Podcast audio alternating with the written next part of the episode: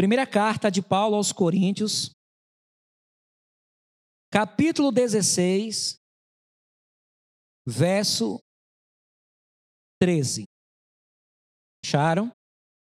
Diz assim: Vigiai, estai firmes na fé, portai-vos varonilmente, nilmente e fortalecei-vos. Vamos todos repetirmos? Vamos lá? Vigiai, estai firmes na fé, portai-vos varonilmente e fortalecei-vos. Que o Senhor fale à sua igreja pelo Espírito Santo e através da minha vida por esta palavra, trazendo conhecimento, mas trazendo também uma mensagem que toque profundamente ao coração de todos nós, em nome de Jesus. O tema dessa mensagem é chamados à maturidade. O apóstolo Paulo, ele resume em quatro momentos o chamado à maturidade, o chamado a ter uma vida equilibrada, bem estruturada, madura, crescida, experimentada. E ele destaca essas, essa maturidade em quatro fases: a fase de vigiar, a fase de estar firme na fé, a fase de se portar varonilmente e a fase de se fortalecer. Por que Paulo termina a carta aos Coríntios chamando os coríntios a uma maturidade? Porque a igreja de Corinto era uma igreja que, do ponto de vista espiritual, era uma igreja menina, era uma igreja criança, infantil. Em alguns momentos, Paulo menciona a imaturidade da igreja. Nós podemos ver isso, primeiramente, é, em 1 Coríntios capítulo 3, versículo 1 a 3. Paulo chama a igreja de Corinto de meninos, meninos na fé. A igreja de Corinto foi chamada de criança no início da carta, e agora, no final da mesma carta, é chamada a ser madura. 1 Coríntios, capítulo 3, versículo 1 diz: E eu, irmãos, não vos pude falar como a espirituais, mas como a carnais, como a o quê? Meninos em Cristo. Com leite vos criei, e não com carne, porque ainda não podíeis, nem tampouco ainda agora podeis, porque ainda sois carnais, pois havendo entre vós inveja, contendas e dissensões, não sois porventura carnais e não andais segundo os homens? Aqui Paulo, ele fala que a igreja ela era menina. Aquele comportamento de conflito, aquele comportamento de inveja, de ciúme, a igreja estava vivendo o mundo e não vivendo o chamado de Deus. O Senhor havia chamado aqueles irmãos para serem diferentes, mas eles ainda estavam presos ao mundo. A Bíblia diz que não ameis o mundo, nem as coisas que no mundo há. Porque se alguém amar o mundo, o amor do Pai não está nele. Tá? Então a igreja, ela era menina na fé. Lá em 1 Coríntios, capítulo 13, podemos também ver o apóstolo Paulo, mais uma vez, sinalizando que a igreja era menina. 1 Coríntios, capítulo 13, versículo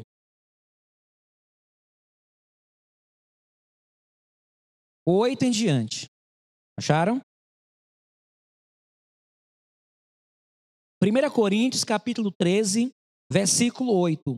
O amor nunca falha, mas havendo profecias, serão aniquiladas. Havendo línguas, cessarão. Havendo conhecimento, desaparecerá. Porque em parte conhecemos e em parte profetizamos. Mas quando vier o que é perfeito, então o que é em parte será aniquilado. Aqui ele dá uma cutucada nos irmãos.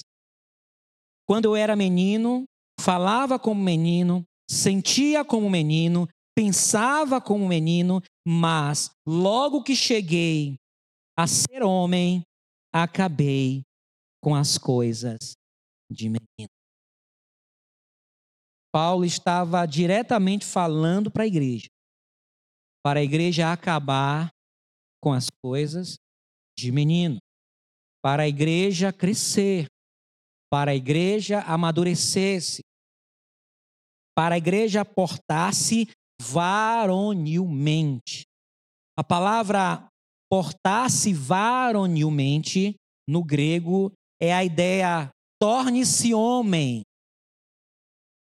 É tornar-se homem responsável, tornar-se varonilmente é se tornar um pai de família sério, responsável, maduro, que honra seus compromissos.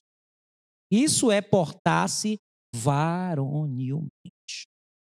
Então, Paulo, no início da carta, diz que a igreja é criança, porque ela vive em contenda, vive carnal, na prática da disputa, da inimizade, é, da vaidade dos dons espirituais. Era uma igreja que ainda as pessoas ainda vivia a vida antiga.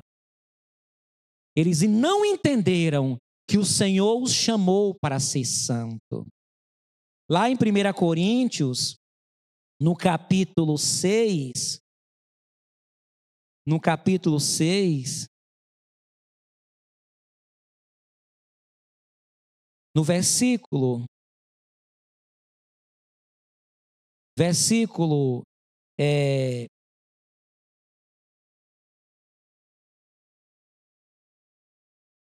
no versículo 10. Acharam?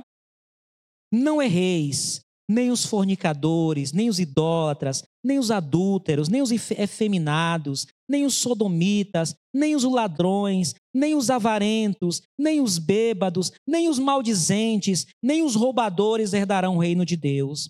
E é o que alguns têm sido, mas haveis sido lavados, mas haveis sido santificados, mas haveis sido justificados em nome do Senhor Jesus e pelo Espírito do nosso Deus. Todas as coisas me são lícitas, mas nem todas as coisas convêm. Todas as coisas me são lícitas, mas eu não me deixarei dominar por nenhuma.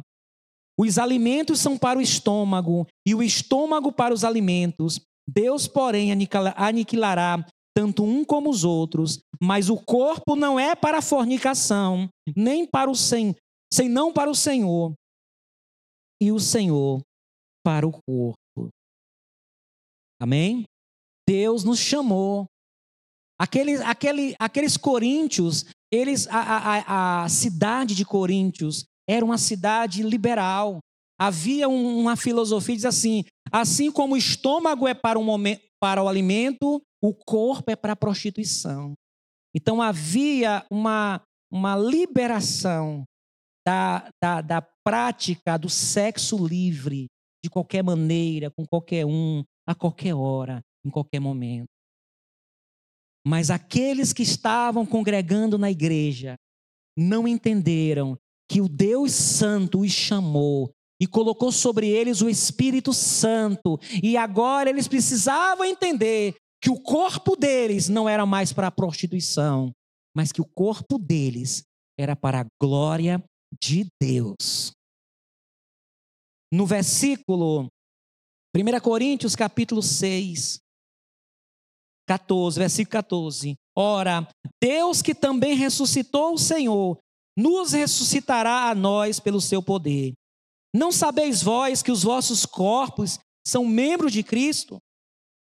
Tomarei, pois, os membros de Cristo e os farei membros de uma meretriz? não por certo, meretriz é prostituta. Ou não sabeis que os que se ajuntam com a meretriz faz-se um corpo com ela, porque diz: serão dois uma só carne. Mas o que se ajunta com o Senhor é um mesmo espírito. Fugir da fornicação. Todo pecado que o homem comete é fora do corpo, mas o que fornica peca contra o seu próprio corpo.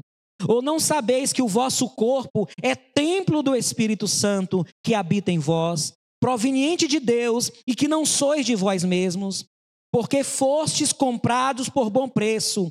Glorificai, pois, a Deus no vosso corpo e no vosso espírito, os quais pertencem a Deus.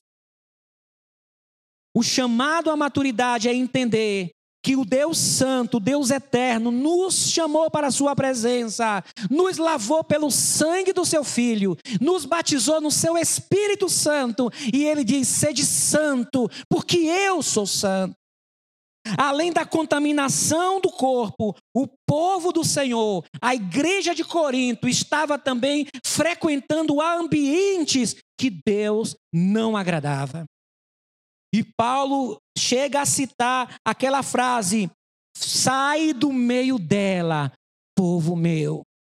Paulo chega a dizer também, escrever na sua carta, que nós não podemos participar da mesa do Senhor e da mesa dos demônios.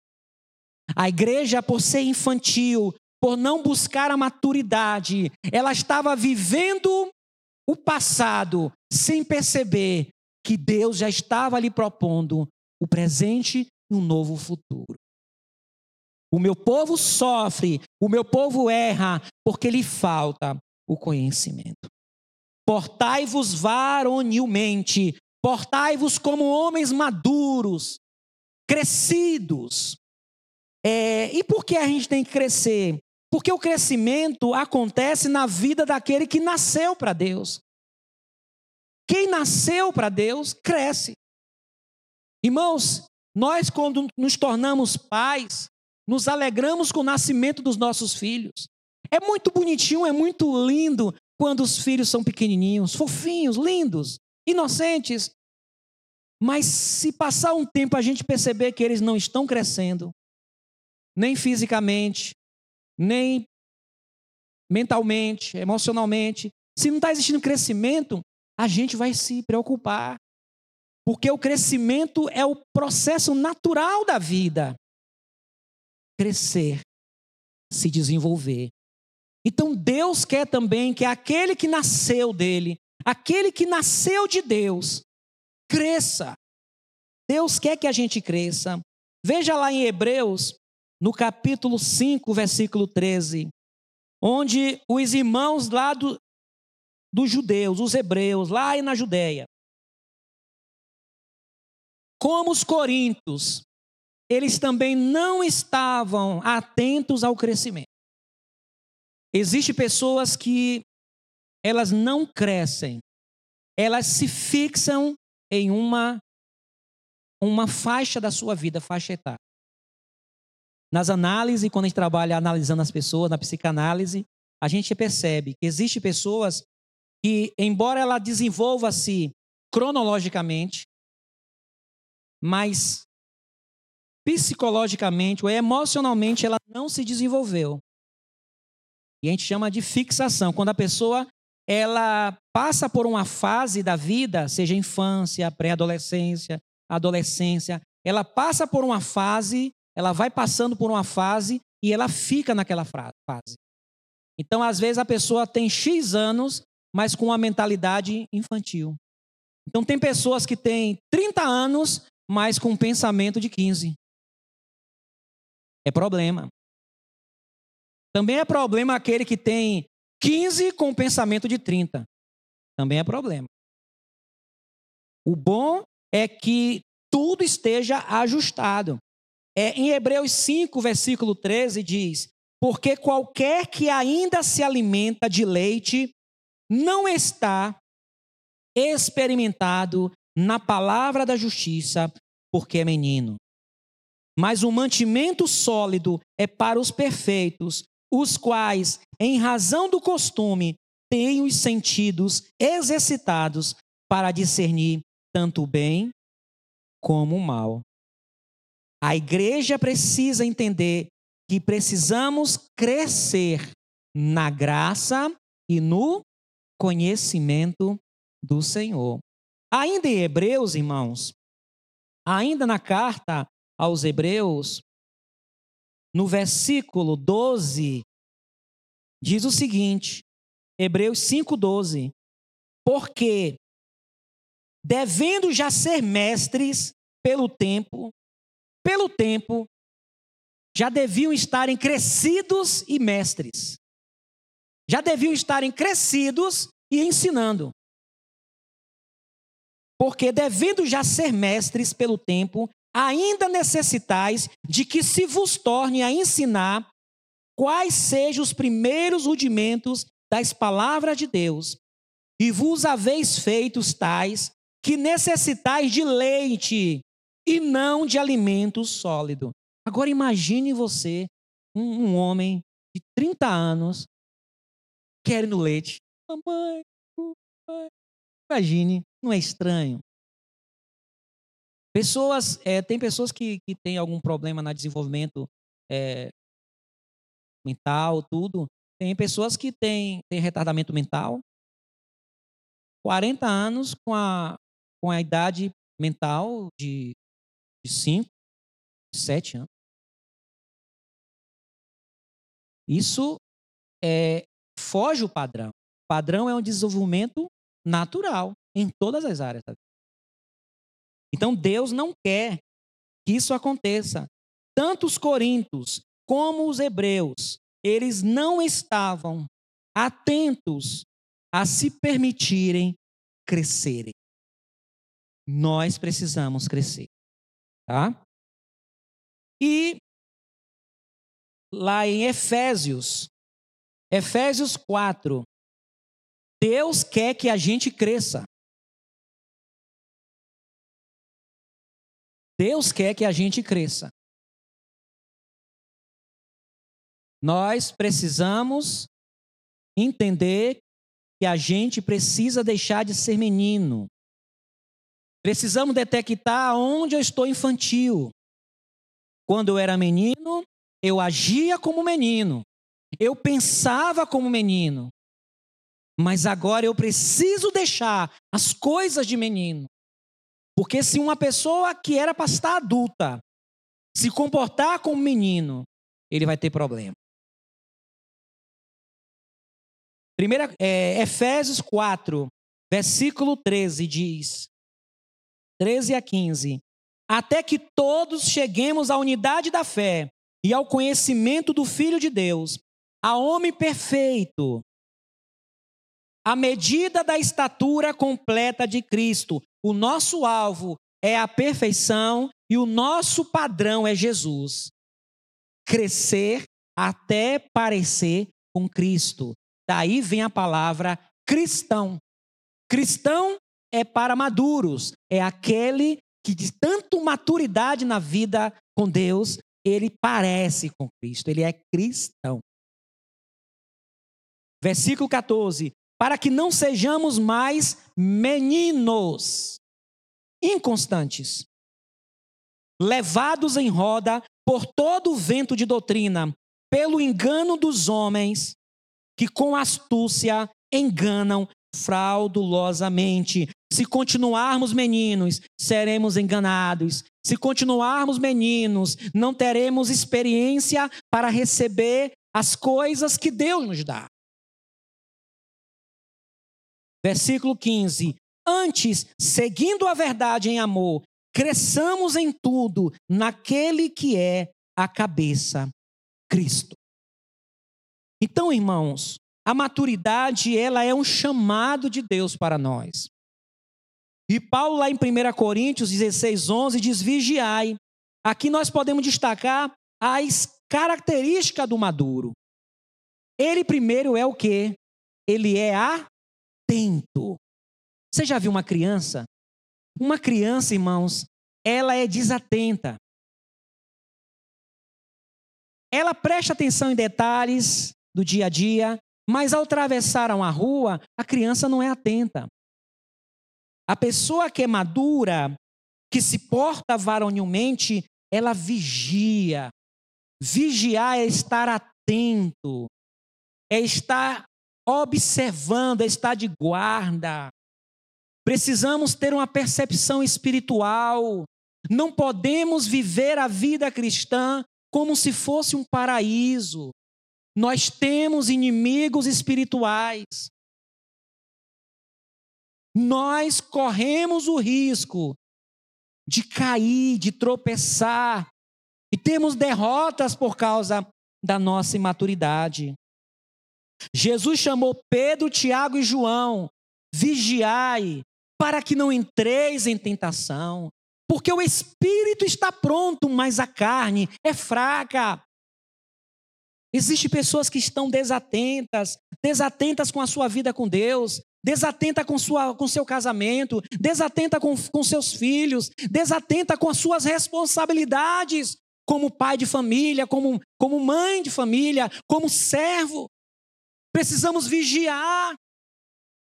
A Bíblia diz que há caminhos que para o homem parece ser bom, mas o fim é de destruição, é de morte.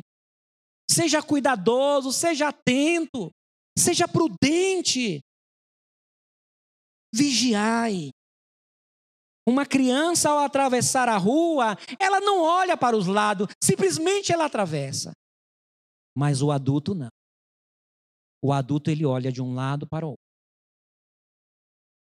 Interessante que quanto mais jovem a pessoa, mais imprudente ela é. Imaginamos aqui que a gente viaja aqui com três adultos de 40 anos e três adolescentes.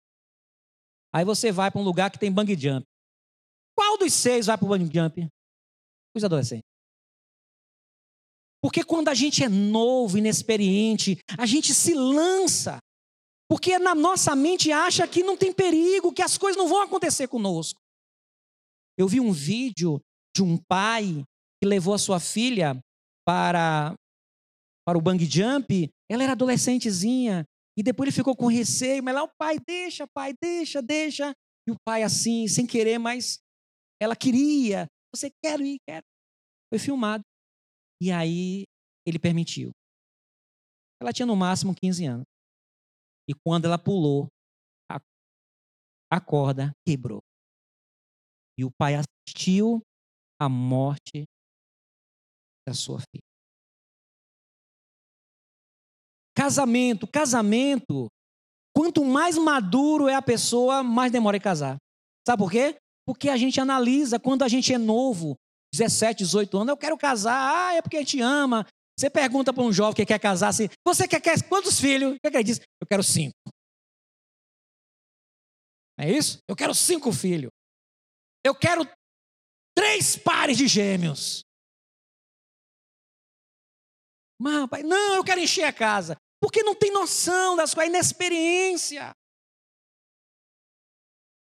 Eu digo assim: casamento é uma aventura. Quando a gente casa mais novo, a gente não pensa, a gente não analisa a pessoa, não conhece a estrutura psicológica da pessoa, não conhece o temperamento da pessoa, não conhece a família da pessoa, não conhece a sogra, não conhece o sogro, não conhece os irmãos da pessoa, não conhece o histórico daquela família. Não conhece nada. Porque semos, sendo inexperiente, a gente se lança. É só o amor. Mas quando a gente está mais maduro, a gente considera outros fatores. A gente olha outros fatores. Quando a gente é inexperiente, a gente não olha. Por isso que o crescimento é importante para a gente nos proteger. Vigiai, estai atento. Os irmãos estão vendo aí, há uma, um evento em Salvador. Eu estou aqui a semana toda orando, pedindo a Deus direção. Eu não posso simplesmente pegar um carro ou um ônibus e, e sair por aí. Porque a gente tem que andar na direção do Senhor. Hoje eu recebi no WhatsApp, em um grupo que eu participo, é, lá do sul da Bahia, de que faleceu essa semana, foi ontem ou hoje, faleceu um casal, o pastor e a esposa. Perdão, O pastor estava viajando, ele, a esposa e os filhos. Teve um acidente de carro. O pastor morreu imediatamente, o bebezinho também. A irmã, que é pastora lá de uma igreja, lá, uma comunidade, está em estado grave. E o pessoal pedindo oração. Por que isso aconteceu? Deus quis. Deus quis. É isso mesmo. Vigiai. Senhor, eu quero fazer tal coisa, mas o maduro, aquele que é experiente, aquele que é varonilmente, se porta varonilmente, ele vai pensar, ele vai analisar. Mas aquele que é inexperiente, ah, eu vou fazer e pronto. Eu vou comprar tal coisa e pronto. Eu vou andar em tal coisa e pronto. Eu vou viajar para tal lugar, eu vou. E faz. E quando a tragédia vem, aí pergunta por que Deus? Olha o episódio aí do do submersivo. Que tragédia. Que tragédia. Hein? Pagaram milhões para morrer. Oraram. Perguntaram a Deus: Senhor, eu estou tendo a oportunidade de fazer um, um turismo no fundo do mar, a, a 3.800 metros. Oh, Senhor, eu estou com, com dinheiro, eu estou com a oportunidade de ver o, o Titanic, Senhor.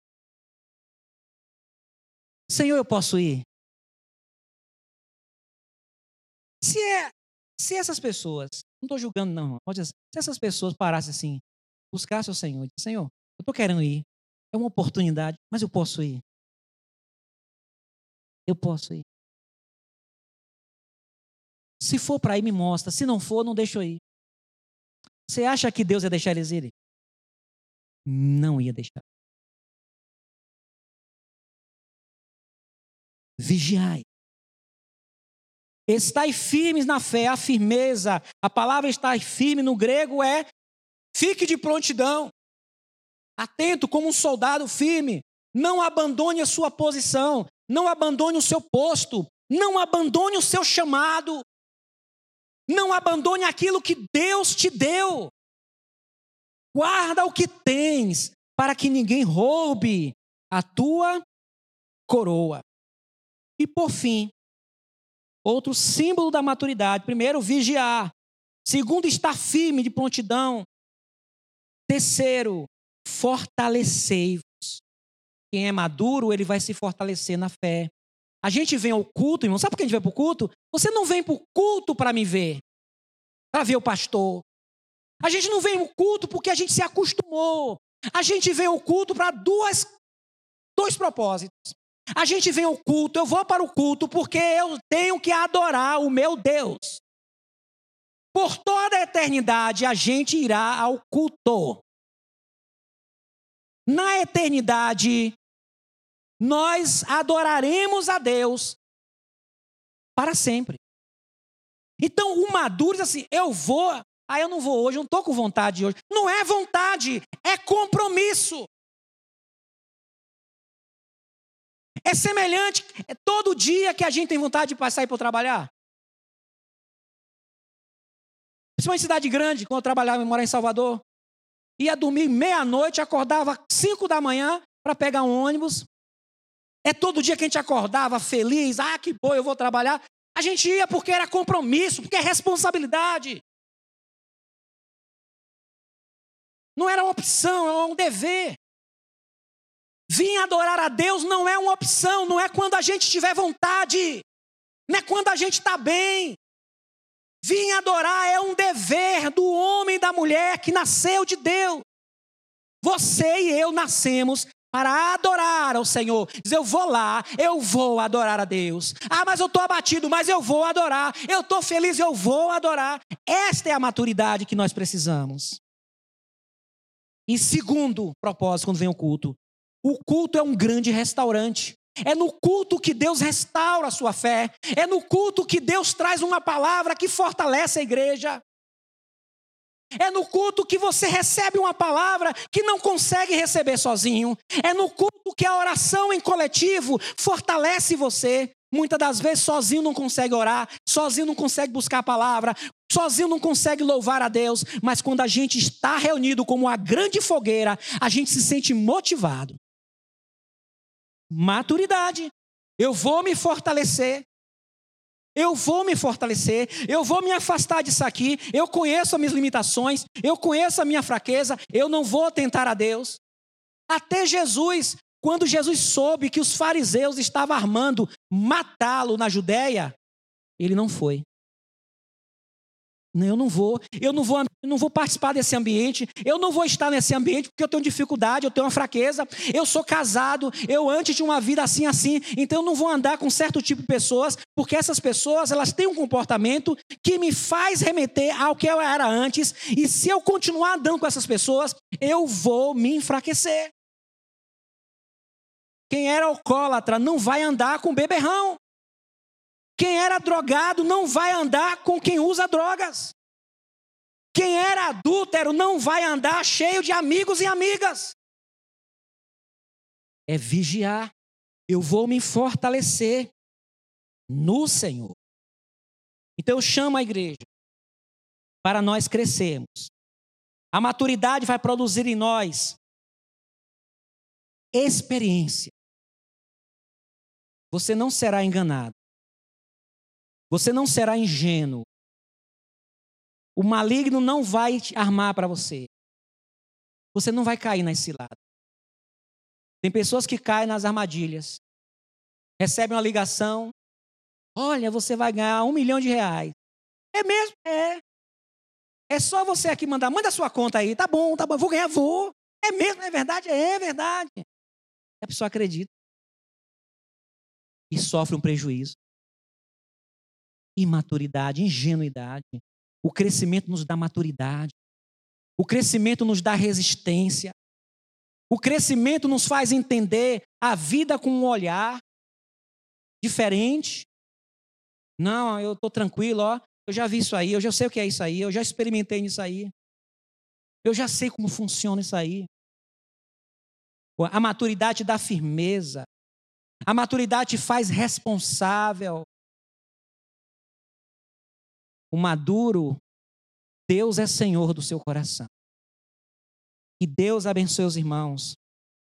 Vigiai, estai firmes na fé, portai-vos varonilmente e fortalecei.